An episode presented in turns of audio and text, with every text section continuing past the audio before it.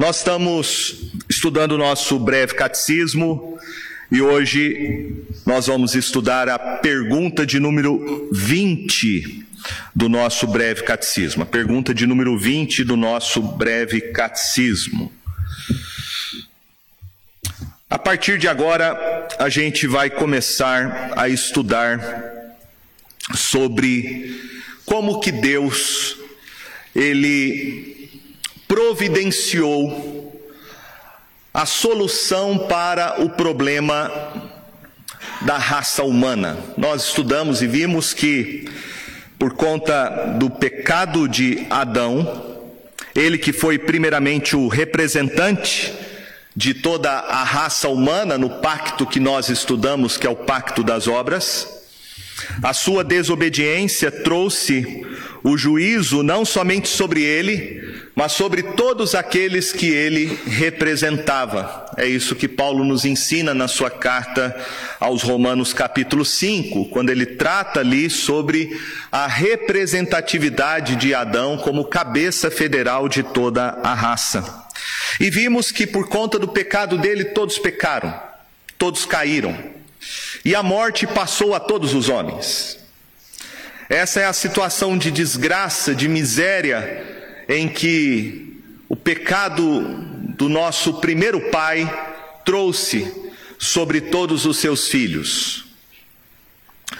Nós vimos que essa desgraça ou essa miséria, essa miséria em que Adão colocou toda a raça humana como nosso representante, ela é descrita em três perspectivas. Nós vimos que a morte na Bíblia se refere à morte a morte física, a morte espiritual e a morte eterna. Nós estudamos sobre essas três características, sobre esta miséria em que o homem foi colocado. A questão é: Deus deixou o gênero humano perecer no estado de pecado e miséria? Essa é a pergunta que é feita no nosso breve catecismo.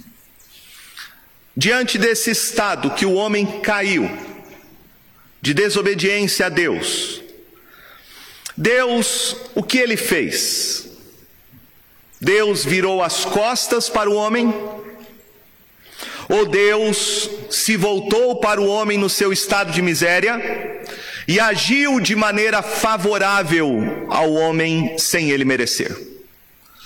Bom, a Bíblia vai dizer que Deus não deu as costas para o homem, isso é algo muito interessante. Deus poderia muito bem, meus irmãos, Ele poderia muito bem, por ser um Deus santo e justo, dar ao homem aquilo que o homem merece. E aquilo que nós merecemos, diz a Bíblia, é a condenação. Diz o apóstolo Paulo que o salário do pecado é a morte. Escrevendo a sua carta aos Efésios, ele diz que todos nós somos filhos da ira. Nós merecíamos a justiça de Deus, nós merecíamos a condenação pelos nossos pecados. Deus poderia simplesmente condenar toda a raça humana, se assim ele quisesse fazer, e ele seria justo. Ele poderia lançar todo mundo no inferno. Mas a Bíblia diz que Deus também é um Deus de misericórdia. Deus também é um Deus de amor. E a Bíblia vai nos mostrar que Deus, pelo fato dele ser misericordioso, ele não nos deu aquilo que nós merecíamos. Na definição que nós temos na Bíblia em Lamentações de Jeremias, misericórdia é a causa de nós não sermos consumidos. Misericórdia é a causa de nós não sermos consumidos. Então, misericórdia é Deus não dar a você aquilo que você merece pelos seus pecados. Misericórdia é Deus poupar você do castigo que você merece, do juízo que todos nós merecíamos experimentar. E ao fazer isso, ao exercer misericórdia, Deus a fez baseado em Sua vontade soberana. Eu quero primeiramente mostrar para você que Deus agiu unicamente baseado na sua vontade. Ou seja, não havia nada em nós que levasse Deus a enviar Jesus Cristo para ser o nosso Salvador. Então, Jesus Cristo, como nós vamos ver, ele foi escolhido pelo Pai desde a eternidade. E a escolha de Jesus Cristo para ser o nosso redentor não é por causa de nós. Não é porque eu e você merecíamos receber Jesus como Salvador que Deus resolveu enviá-lo. Não é porque você é uma pessoa importante, não é porque você é uma pessoa especial que Deus resolveu amar você e dar a Jesus Cristo como um prêmio pela sua importância. Não. O fato de Deus enviar Jesus Cristo mostra que eu e você não mereceríamos nada. Jesus Cristo não veio a este mundo por causa de mim e de você. Ele veio a este mundo apesar de nós sermos quem nós somos, pecadores. Então veja, eu quero desenvolver com você, primeiramente, baseado no texto de Efésios, essa ideia que o apóstolo Paulo aqui nos apresenta, de que o envio de Jesus Cristo foi em razão da misericórdia divina.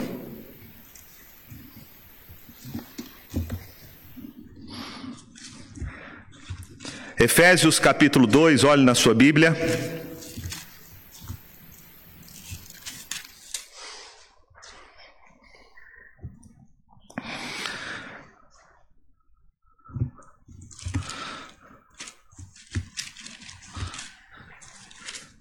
Paulo diz no início do capítulo, Efésios 2:1, ele vos deu vida estando vós mortos nos vossos delitos e pecados. Então, nós já estudamos isso e vimos que o homem caiu nesse estado de miséria, de morte espiritual, por causa do seu próprio pecado, por causa da sua própria rebelião contra Deus.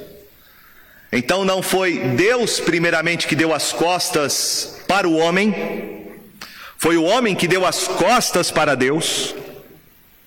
Mas Paulo diz que Deus nos deu vida, estando nós mortos.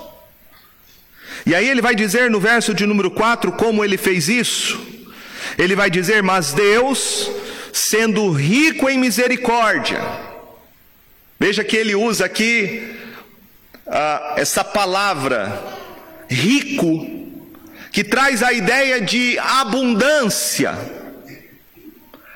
A misericórdia de Deus foi abundante, extremamente generosa, sem medida, que extrapola toda a ideia de benfeitura e de boa vontade. Ele foi rico em misericórdia, por causa do grande amor com que nos amou. Veja que misericórdia e amor são dois atributos divinos. Atributos que revelam esse caráter de Deus quando ele resolve agir para beneficiar alguém. Quando ele resolve dar a, a, a, sua face que brilha sobre pecadores que estão condenados. E ele, sendo rico em misericórdia, por causa desse grande amor, um amor que é nascido nele, né? se existe alguma coisa que Deus é, de João, é amor. E o amor de Deus nasce livremente nele. Ou seja, Deus é completo em si mesmo.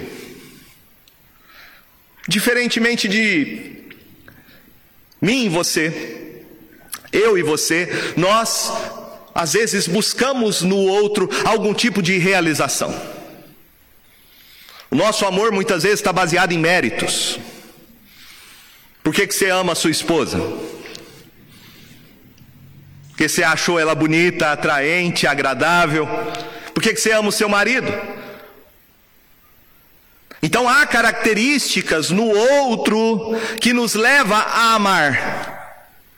Agora, se Deus fosse tentar encontrar alguma coisa boa em nós, se Deus fosse encontrar algum motivo para Ele nos amar, se Deus fosse olhar para mim, para você e falar assim: olha, eu vou amar porque Ele é uma pessoa boa, porque Ele é uma pessoa santa, porque Ele é uma pessoa justa, porque Ele é uma pessoa correta, porque Ele não faz nada que me desagrada, será que Deus encontraria alguma razão para nos amar? Certamente que não. Porque diz Paulo aqui que nós estávamos mortos nos nossos delitos e pecados. O amor de Deus é livre.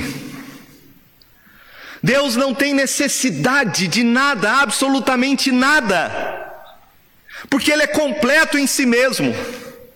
Ele não criou o mundo ou criou você porque ele precisasse de alguma coisa.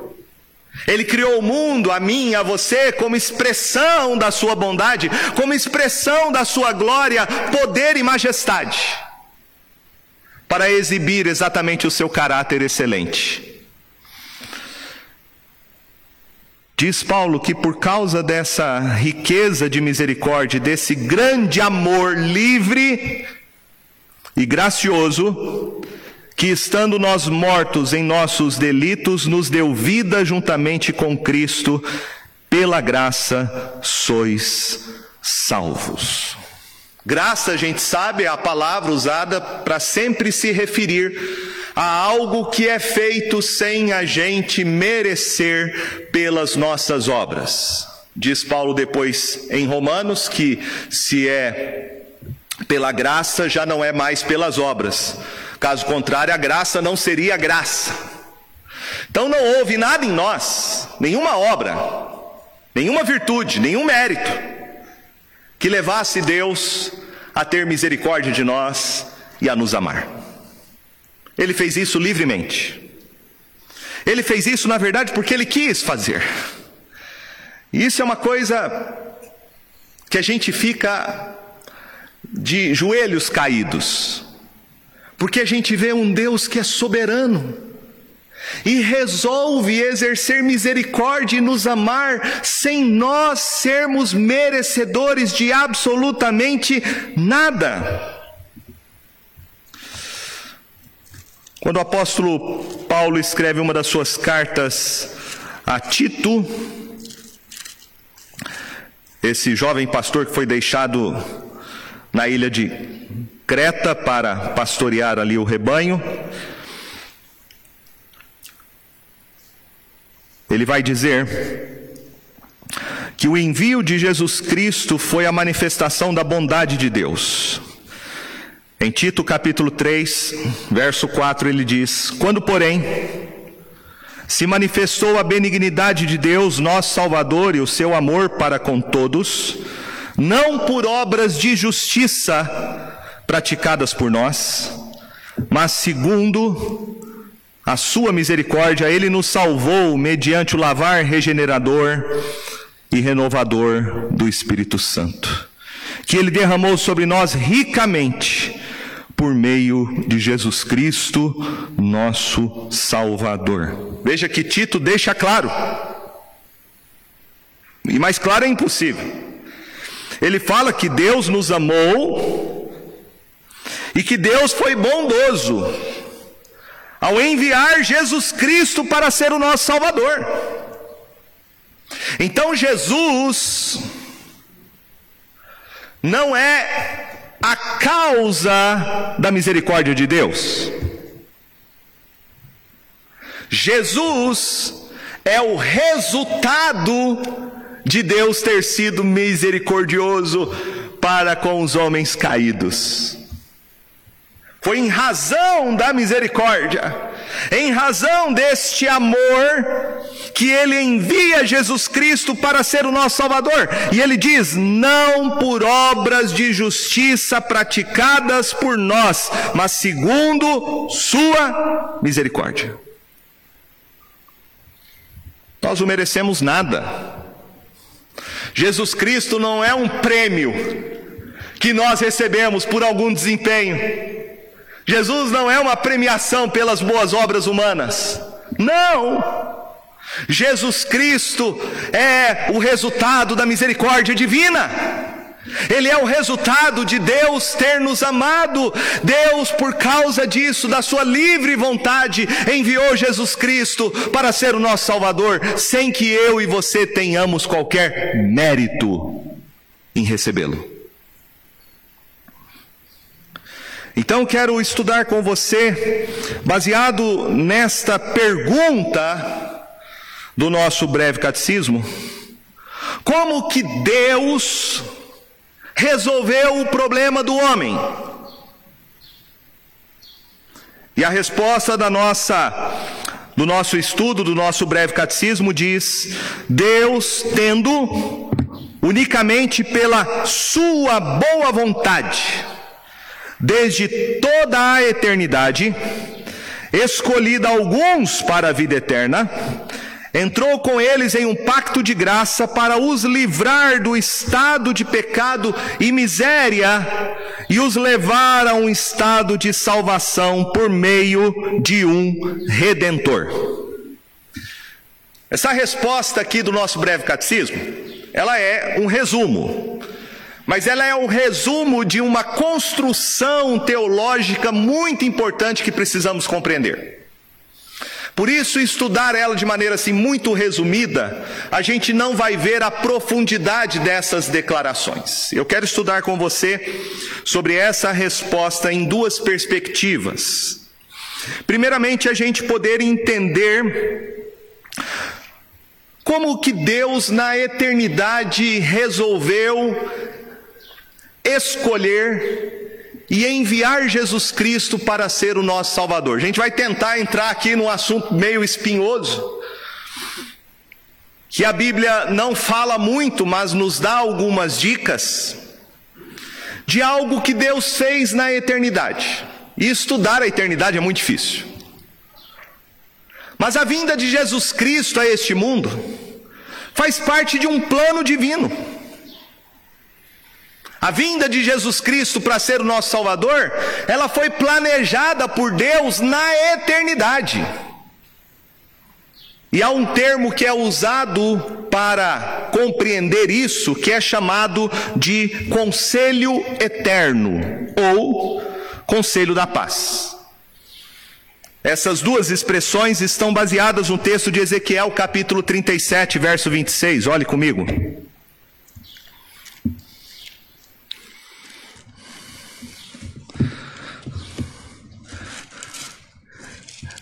Ezequiel capítulo 37, verso 26. Deus prometendo aqui que vai fazer uma nova aliança com o seu povo, pela boca do profeta Ezequiel, ele diz: Farei com eles aliança de paz, será aliança perpétua. Farei com eles aliança de paz, será aliança perpétua. Então, o termo conselho eterno, conselho da paz, se refere ao fato de Deus ter, na eternidade, na eternidade, planejado a nossa redenção. Há uma outra palavra que nós vamos estudar na próxima semana, um outro conceito bíblico e teológico, que é chamado de pacto da redenção ou pacto da graça. E este termo pacto da graça, pacto da redenção, diz respeito à relação propriamente entre o pai e o filho. A relação entre o filho em obedecer o plano do pai para vir ao mundo e cumprir o propósito que era redimir pessoas caídas. Então nós vamos trabalhar nesses dois domingos essas questões que nos ajudam a compreender por que Jesus Cristo veio ao mundo. Por que, que Jesus Cristo é o único Salvador? Primeiramente, então, vejamos essa conceituação de conselho eterno, conselho eterno. Esse conselho eterno que o texto de Ezequiel fala sobre uma aliança de paz, uma aliança que será perpétua, né? Ou seja, que não acaba jamais, trazendo a ideia de eternidade. É algo que Deus planejou, Deus Pai, Filho e Espírito Santo, ou seja, a Trindade. A Trindade planejou tudo o que vai acontecer na história da humanidade antes que a história acontecesse. Tudo já foi planejado, tudo já foi decretado, pré-determinado. E isto inclui a criação do mundo, isto inclui a preservação e isto inclui a redenção. O nosso foco propriamente aqui é a gente estudar o plano de redenção. Então nós vamos nos concentrar apenas nele. Veja comigo um texto que o apóstolo Paulo vai trabalhar exatamente isso, que é o texto de Efésios. Abra aí a sua Bíblia, Efésios capítulo 1. Nós podemos inferir desse texto do apóstolo Paulo que Deus tem um plano. E este plano foi concebido na eternidade, antes de todas as coisas acontecerem. Então já entendo uma coisa aqui muito importante: nada pegou Deus de surpresa. Nada pegou Deus de surpresa. Nada aconteceu sem previsibilidade. Nos planos de Deus não tem essa ideia de acidente. Ah, foi o acaso. Coincidência? Não. Deus planejou tudo o que acontece. E de maneira particular, Paulo tratando aqui, ele mostra que Deus planejou no conselho eterno a nossa redenção. Como eu disse, nesse conselho eterno, a obra da Trindade está envolvida. E o texto vai nos dizer que o Pai, o Filho e o Espírito Santo, cada um deles participa deste conselho eterno na sua realização. Paulo vai falar sobre a função de cada pessoa da Trindade na concepção e na realização deste propósito eterno de redenção. Veja o que ele diz no verso de número 3 do capítulo 1. Ele vai primeiramente falar sobre o papel do Pai, o papel do Pai neste conselho eterno. E ele vai dizer assim: Bendito Deus e Pai de nosso Senhor Jesus Cristo, que nos tem abençoado com toda sorte de bênção espiritual nas regiões celestiais em Cristo. Então ele está falando do que Deus Pai nos fez. E ele diz para a igreja: agradeça a Deus Pai por isso. Bendito significa isso. Ter um coração grato. Louve a Deus Pai por este plano. O Pai do nosso Salvador, Pai do nosso Senhor Jesus Cristo. Ele nos abençoou, veja que Paulo fala, com toda sorte de bênção espiritual. Ele não está falando aqui de bênção material. Paulo aqui não está falando de saúde, de prosperidade, né, de sucesso. Ele está falando de bênçãos espirituais, que são mais importantes do que as bênçãos terrenas. Então a gente tem que louvar a Deus por isso. Mesmo que você não tenha motivos terrenos para louvar a Deus, você tem motivos para bendizer o nome dEle. Pelas bênçãos espirituais que Ele te deu nas regiões celestiais em Cristo. Então, Ele não está falando aqui deste mundo terreno, das coisas do dia a dia, Ele está se referindo àquilo que Deus Pai fez por nós em Jesus Cristo. O que foi que ele fez? Verso 4: Assim como nos escolheu nele antes da fundação do mundo, para sermos santos e irrepreensíveis perante Ele em amor, nos predestinou para Ele, para a adoção de filhos, por meio de Jesus Cristo, segundo o beneplácito da Sua vontade. Então Deus Pai planejou a nossa redenção quando? Paulo diz: Ele nos escolheu antes da fundação do mundo, ou seja, na eternidade. Isso é maravilhoso. Paulo está mostrando que eu e você não somos a causa meritória da eleição divina. Paulo está mostrando que antes de o mundo existir, antes de eu e você termos nascido, Deus já havia planejado a nossa redenção no conselho eterno. Ele planejou a nossa redenção. Ele nos escolheu. E veja que ele vai falar que ele nos escolheu nele, ou seja, nos escolheu em Cristo Jesus. Cristo Jesus sempre foi o mediador desta aliança eterna. Jesus Cristo sempre foi a causa e os méritos pelos quais o Pai resolve nos escolher para a salvação. Paulo aqui está mostrando que não há nada em nós que foi o motivo de Deus ter nos escolhido para a salvação em Jesus Cristo.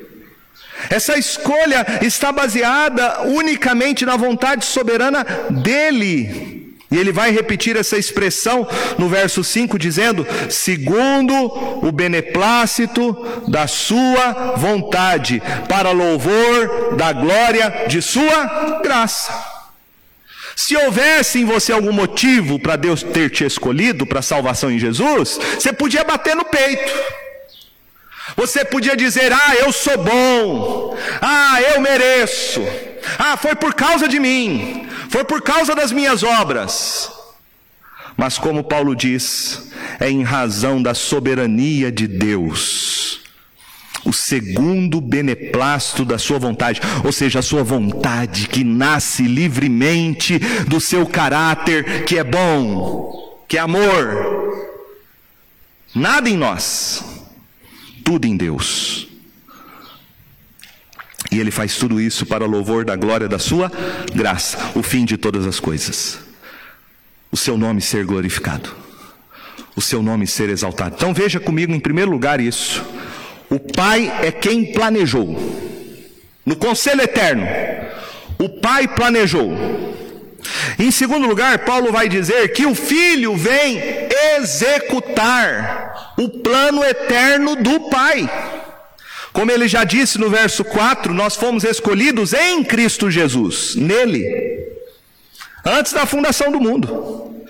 E agora ele vai dizer no verso 6 que ele nos concedeu gratuitamente no amado. O amado aqui é o amado Filho eterno de Deus Pai, Jesus Cristo no qual temos a redenção pelo seu sangue, a remissão dos pecados, segundo a riqueza da sua graça, que Deus derramou abundantemente sobre nós, em toda sabedoria e prudência, desvendando-nos o mistério da sua vontade segundo o seu beneplácito que propusera em Cristo, de fazer convergir nele, na dispensação da plenitude dos tempos, todas as coisas, tanto as do céu como as da terra, nele digo, no qual fomos também feitos herança, predestinados segundo o propósito daquele que faz todas as coisas, conforme o conselho da sua vontade, a fim de sermos para louvor da sua glória, nós os que de antemão esperamos em Cristo.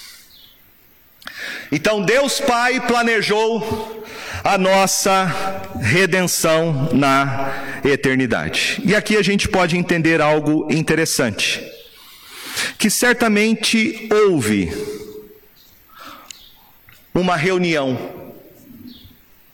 na eternidade. Houve uma reunião, e a pauta dessa reunião entre a Trindade foi: quem vai ser o redentor. Quem vai ser aquele que vai cumprir o plano do Pai? Quem vai ser aquele que virá realizar efetivamente a salvação de homens caídos? É bom a gente entender que o Pai, o Filho, o Espírito Santo são o mesmo Deus. Não havia nada no pai que ele não soubesse, não havia nada no filho que ele não soubesse, não havia nada no espírito que ele não soubesse. Por isso, a sabedoria da Trindade foi exatamente definir entre eles o papel de cada um. E na eternidade foi decidido que o Filho seria o nosso redentor. Interessante, meus irmãos, vermos isso na Escritura. Eu quero convidar você para que veja comigo alguns textos que falam sobre isso. 1 Pedro.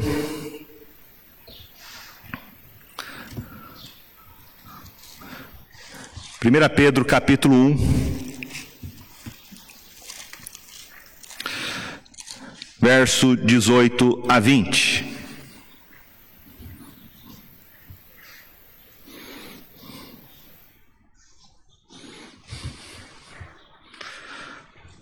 Primeira Pedro 1 diz assim, verso 18 a 20: Sabendo que não foi mediante coisas corruptíveis como prata ou ouro, que fostes resgatados do vosso fútil procedimento que vossos pais vos legaram, mas pelo precioso sangue, como de cordeiro, sem defeito e sem mácula, o sangue de Cristo, conhecido com efeito, e aqui eu quero chamar a sua atenção, antes da fundação do mundo, porém manifestado no fim dos tempos por amor de vós. Jesus Cristo, diz o apóstolo Pedro, já era um plano eterno de Deus Pai. Ele já tinha sido escolhido na eternidade para ser o nosso Salvador. Veja que ele já era conhecido, e conhecido aqui é uma expressão importante, porque é um uso que é feito de um hebraísmo. O que é hebraísmo? Quem escreveu isso aqui é um hebreu.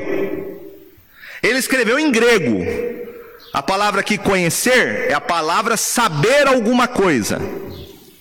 Saber alguma coisa traz a ideia de previsibilidade. Mas a palavra conhecer, no pensamento hebraico, não é previsibilidade. Veja comigo como que o judeu pensava sobre a palavra conhecer. Mateus capítulo 1.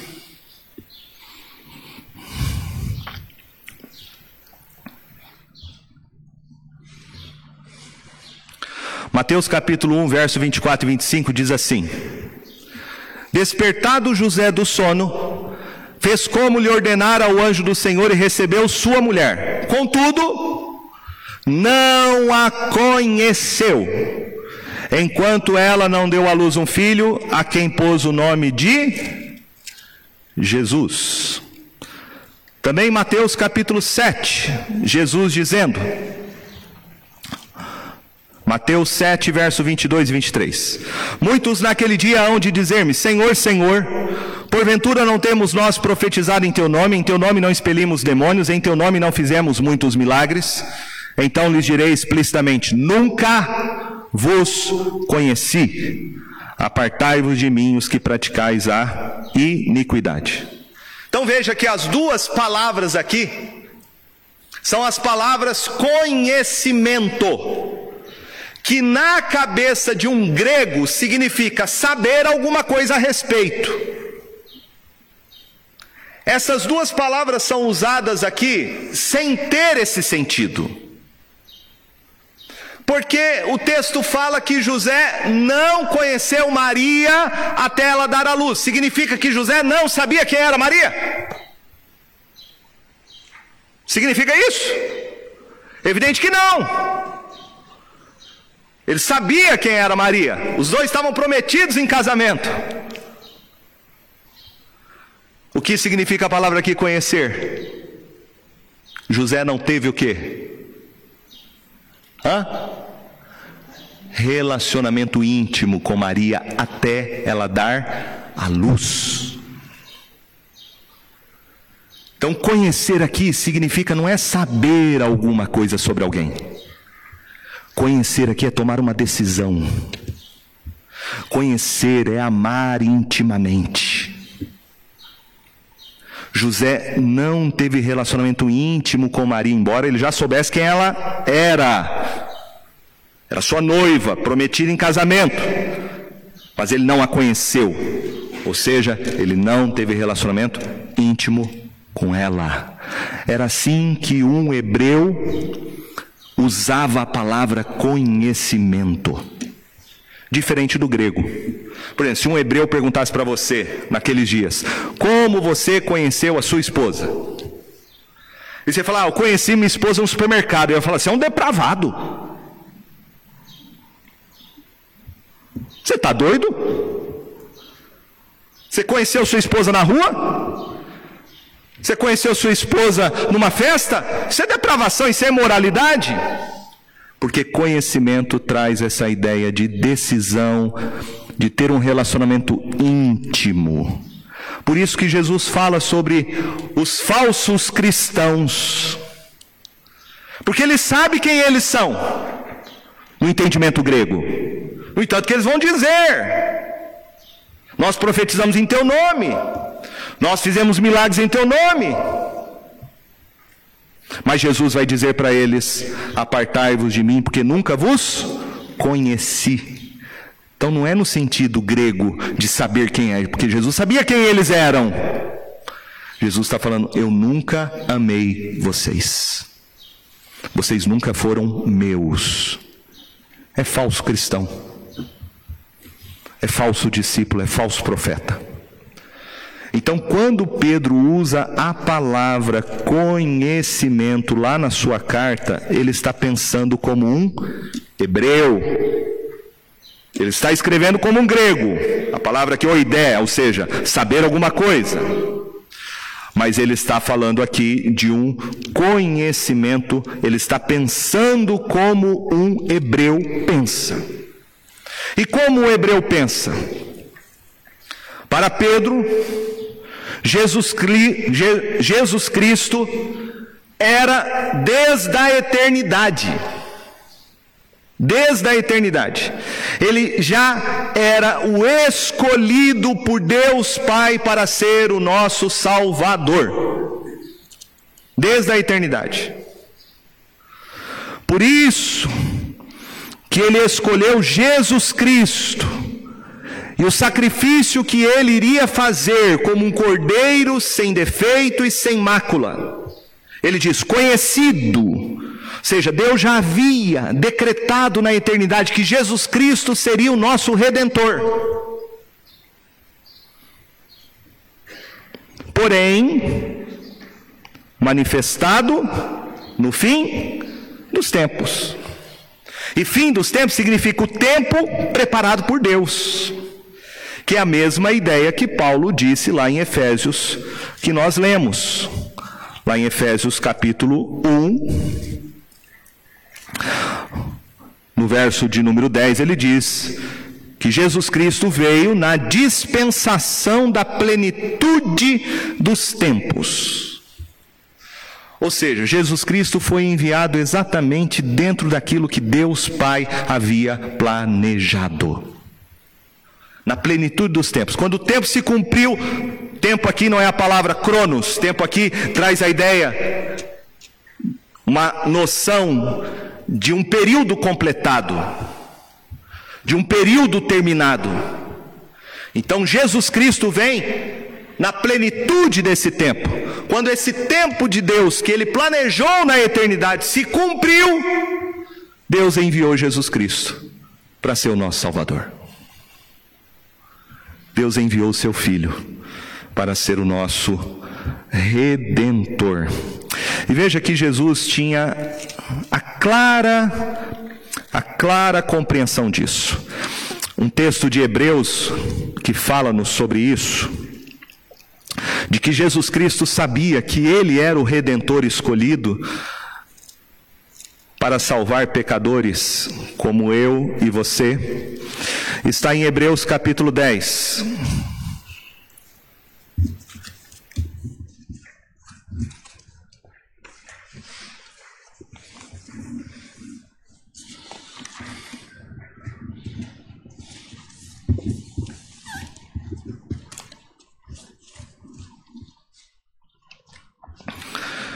Hebreus capítulo 10, verso de número 5, diz assim: Por isso, ao entrar no mundo, diz: Sacrifício e oferta não quiseste, antes um corpo me formaste. Não te deleitaste com holocaustos e ofertas pelo pecado. Então eu disse. Esse eu disse aqui é se referindo a Jesus Cristo. O que Jesus disse na eternidade para o Pai. Eu disse: Eis aqui estou. No rolo do livro está escrito a meu respeito, para fazer, ó Deus, a tua vontade. Depois de dizer, como acima, sacrifícios e ofertas não quiseste, nem holocausto e oblações pelo pecado, nem com isso te deleitaste coisas que se oferecem segundo a lei. Então acrescentou: Eis aqui estou para fazer, ó Deus, a tua vontade. Remove o primeiro para estabelecer o segundo. O primeiro aqui era esse sistema sacrificial que era feito através de animais que eram oferecidos a Deus como sacrifício pelo pecado. E o autor de Hebreus está dizendo: esses sacrifícios não podem perdoar pecados. Eles são inúteis. Porque eles são transitórios, eles são passageiros, eles precisavam ser repetidos constantemente. É o que diz o verso 4: porque é impossível que o sangue de touros e de bodes remova pecados. Não tem como remover a culpa. Por isso Deus planejou na eternidade enviar um redentor. E o redentor é quem? Jesus Cristo. Ele sabia desde a eternidade, porque isso fazia parte do conselho eterno. E ele diz para o pai: Pai, está nos teus planos, eu vou ser o redentor deles, eu vou cumprir a lei, eu vou ser o sacrifício definitivo pelos pecados do seu povo. E quando ele veio, ele cumpriu tudo. Ele removeu o primeiro, ou seja, o primeiro sistema, que era por meio de bodes, de cordeiros, de carneiros. Ele removeu esse sistema. Não existe mais esse sistema. O sistema acabou. Esse sistema se cumpriu e ele removeu o primeiro para estabelecer o segundo. O segundo é qual? É Jesus Cristo. É o seu sacrifício, o seu sacerdócio. É Ele definitivamente cumprindo tudo o que a lei falava. Toda a sombra da lei, todo tipo da lei, foi projetado para mostrar que Jesus Cristo é o único redentor. Jesus Cristo sabia disso. Veja o que ele diz em João capítulo 17.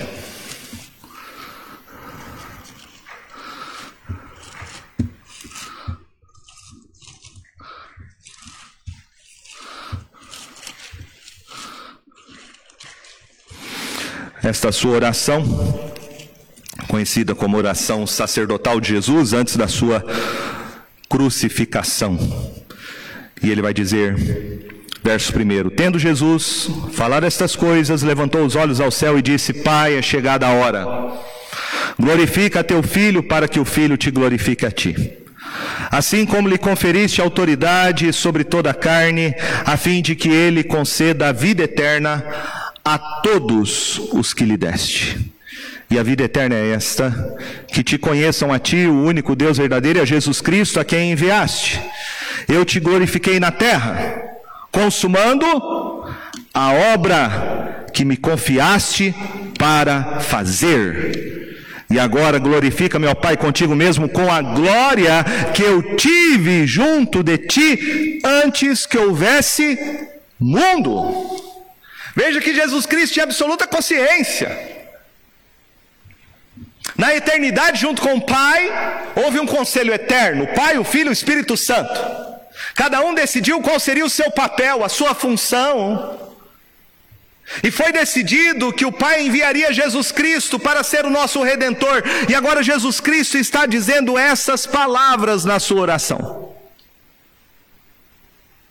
Ele tinha plena consciência que ele era o único filho escolhido de Deus Pai desde a eternidade para ser o nosso redentor e cumprir a obra que ele realizou com a sua morte e ressurreição.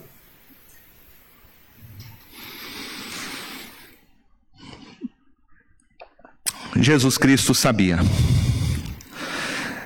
Ele sabia que ele estava cumprindo o plano do conselho eterno mas ele sabia também por quem ele estava dando a sua vida. E ele vai dizer logo em seguida, no verso 6: Manifestei o teu nome aos homens que me deste do mundo. Eram teus, tu me confiaste, e eles têm guardado a tua palavra. Diz o apóstolo Paulo, na sua carta lá aos Efésios que nós lemos, que Deus planejou a nossa redenção antes da fundação do mundo.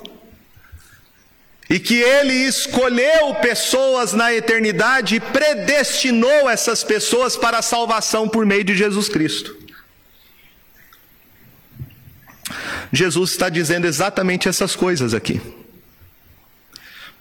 Primeiro que ele disse no verso de número 2, que Deus Pai lhe deu autoridade sobre toda a carne, a fim de que ele conceda a vida eterna a todos os que lhe deste. Jesus sabia que ele estava cumprindo um plano do decreto eterno de Deus Pai para redimir pecadores mas ele sabia quem eram esses pecadores. Não são todos os homens, não é toda a humanidade, não é universalismo. Jesus Cristo sabia que ele veio dar a vida dele por aqueles que o Pai lhe deu Por isso que ele diz no verso 6 que nós lemos: eram teus, tu me confiaste. Tu me confiaste. No verso 12, ele vai dizer: Quando eu estava com eles, guardava-os no teu nome, que me deste, protegi-os e nenhum deles se perdeu, exceto o filho da perdição, para que se cumprisse a Escritura. Aí você pode olhar para isso e alguns que acham que Jesus Cristo veio morrer pela humanidade inteira, vai dizer: não, Jesus está falando só dos doze. Por isso que ele está falando do filho da perdição. O filho da perdição é óbvio, é Judas Cariotes. Ele é o filho da iniquidade. Então Jesus não está falando de toda a humanidade, está falando só dos doze. Veja o que ele diz no verso de número 20: Não rogo somente por estes mas também por aqueles que vierem a crer em mim, por intermédio da Sua palavra, a fim de que todos sejam um, e como é, és tu, ó Pai, em mim, eu em ti, também sejam eles em nós, para que o mundo creia que tu me enviaste. Então ele não está falando só dos doze, ele está falando da igreja dele, do povo dele. Ele está falando dos eleitos espalhados nos povos, nações, tribos e línguas de todas as gerações. Jesus vai dizer a mesma coisa em João capítulo 6, olhe comigo. Nós já estamos terminando.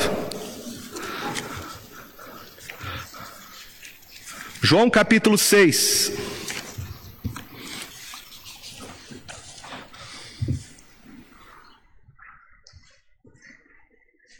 Jesus diz no verso 37: Todo aquele que o Pai me dá, esse virá a mim. E o que vem a mim, de modo nenhum lançarei fora, porque eu desci do céu. Veja, ele desceu do céu, ele veio da eternidade para cumprir o plano do Pai. Eu desci do céu não para fazer a minha própria vontade, sim a vontade daquele que me enviou. E a vontade de quem me enviou é esta: que nenhum eu perca de todos os que me deu. Pelo contrário, eu ressuscitarei no último dia.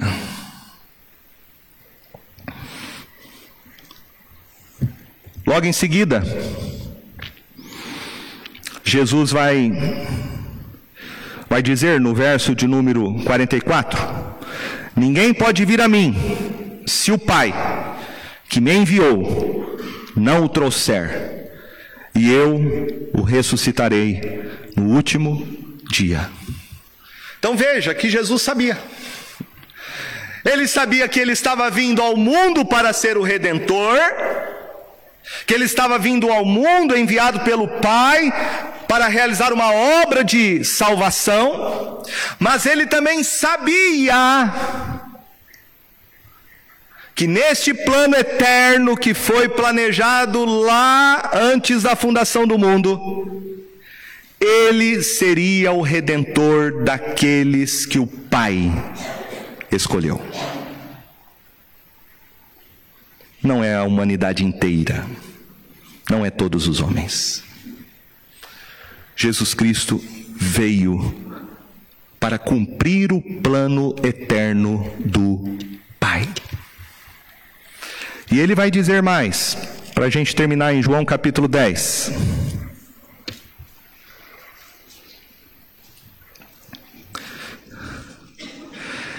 João 10, verso 9, ele diz: Eu sou a porta. Se alguém entrar por mim, será salvo. Entrará, sairá e achará pastagem. Essa é uma resposta que a gente dá para as pessoas quando criticam a questão da eleição que elas dizem: Como que eu posso saber se eu sou eleito? Pode ser a sua pergunta nessa manhã. Como que eu posso saber que Jesus Cristo, escolhido pelo Pai antes da fundação do mundo, veio ao mundo para morrer na cruz no meu lugar? Como saber? E a resposta é dada por Jesus: Eu sou a porta. Se alguém entrar por mim, será salvo. Não vejo outra ilustração melhor do que essa. Jesus diz: Eu sou a porta. Ele é a porta. A única porta, o único caminho, o único mediador, a única tábua de salvação é Jesus Cristo. Se você se arrepender dos seus pecados e crer em Jesus, você é salvo. Agora veja o que ele diz. No verso de número 14: Eu sou o bom pastor, conheço as minhas ovelhas, e elas me conhecem a mim. Assim como o Pai me conhece a mim, eu conheço o Pai e dou a minha vida pelas ovelhas. Ainda tenho outras ovelhas, não deste aprisco. A mim me convém conduzi-las. Elas ouvirão a minha voz, então haverá um rebanho e um pastor. Então ele está dizendo: Eu sou a porta, entre por essa porta. Creia em mim como único Salvador e você será salvo. Eu sou o bom pastor. Mas debaixo desta casa, deste aprisco, existe um decreto chamado decreto da eleição. E Jesus Cristo diz: Eu conheço as minhas ovelhas e elas vão ouvir a minha voz. Elas vão ouvir a minha voz. Elas vão ouvir a minha voz, elas vão me seguir, elas vão crer em mim. E eu tenho ovelhas não apenas deste aprisco, se referindo ali ao povo judeu, que não eram todos, não eram todos. No entanto que Jesus vai dizer logo em seguida no verso de número 27, 26 e 27, olha só, mas vós não credes, porque não sois das minhas ovelhas. As minhas ovelhas ouvem a minha voz, eu as conheço e elas me seguem. Eu lhes dou a vida eterna, jamais perecerão e ninguém as arrebatará da minha mão. Ele está dizendo, para aqueles judeus, para aqueles fariseus que não criam nele. E Jesus dizendo: vocês não creem porque vocês não são as minhas ovelhas. Porque as minhas ovelhas ouvem a minha voz e eu as conheço e elas me seguem. Como saber se você é um eleito de Deus ou não? A resposta é essa. Você se arrependeu e creu em Jesus como seu bom pastor. Se você realmente crê em Jesus Cristo como seu único Salvador, significa que você foi escolhido por Ele. Significa que Ele é o seu pastor e você é ovelha dele. Agora, se você permanece no estado de impenitência, de rebeldia, de incredulidade, se você não se rende a Jesus Cristo, se você é inimigo de Deus, se você tem prazeres nas coisas do mundo, se você dá as costas para o Senhor Jesus Cristo, isso pode ser um grave sinal que você não é não pertence ao rebanho de Jesus Cristo, não pertence à igreja dele, não é um eleito, mas um réprobo. Porque a atitude de um réprobo, de alguém que foi rejeitado, é incredulidade, é dureza de coração, é apostasia. Meus irmãos, eu não sei quem, quem é, quem não é. Eu sei que eu sou. Eu sei que eu sou porque a graça me alcançou. Jesus Cristo me salvou. Deus não revelou para nenhum de nós o número dos eleitos a quantidade deles, onde eles moram, o que eles comem, o que eles fazem, qual é a altura, qual é o tamanho, a cor da pele. Por isso, a ordem de Jesus é pregar o Evangelho a toda criatura, a todos os povos, a todas as nações, a todas as tribos, a todas as línguas. A gente não está aqui para descobrir quem é o eleito, quem não é. Isso é um mistério e que tem que ser tratado com muito cuidado. Mas a Bíblia não esconde este fato de nós, de que no conselho eterno, Deus Pai escolheu Jesus para morrer e dar a sua vida pelo povo que ele elegeu. É este povo que diz Paulo logo em seguida na carta lá aos Efésios que o Espírito Santo vai aplicar no coração a obra de redenção. O Espírito Santo quem nos dá um novo coração, quem nos faz nascer de novo. O Espírito Santo quem nos dá a capacidade de arrependermos e crermos em Jesus Cristo. Então temos aqui a obra do conselho eterno da Trindade. Pai planejando, o Filho executando e o Espírito Santo realizando de maneira efetiva. Que nós possamos louvar a Deus, meus irmãos, por nós termos um Deus sábio, um Deus sábio, um Deus que dirige todas as coisas, um Deus que foi misericordioso, um Deus que teve amor por mim e por você e planejou a nossa redenção neste conselho eterno, nos dando o seu próprio Filho para ser o nosso Salvador. Possamos louvá-lo, agradecê-lo e viver nossa vida para amar a Jesus de todo o coração. Amém?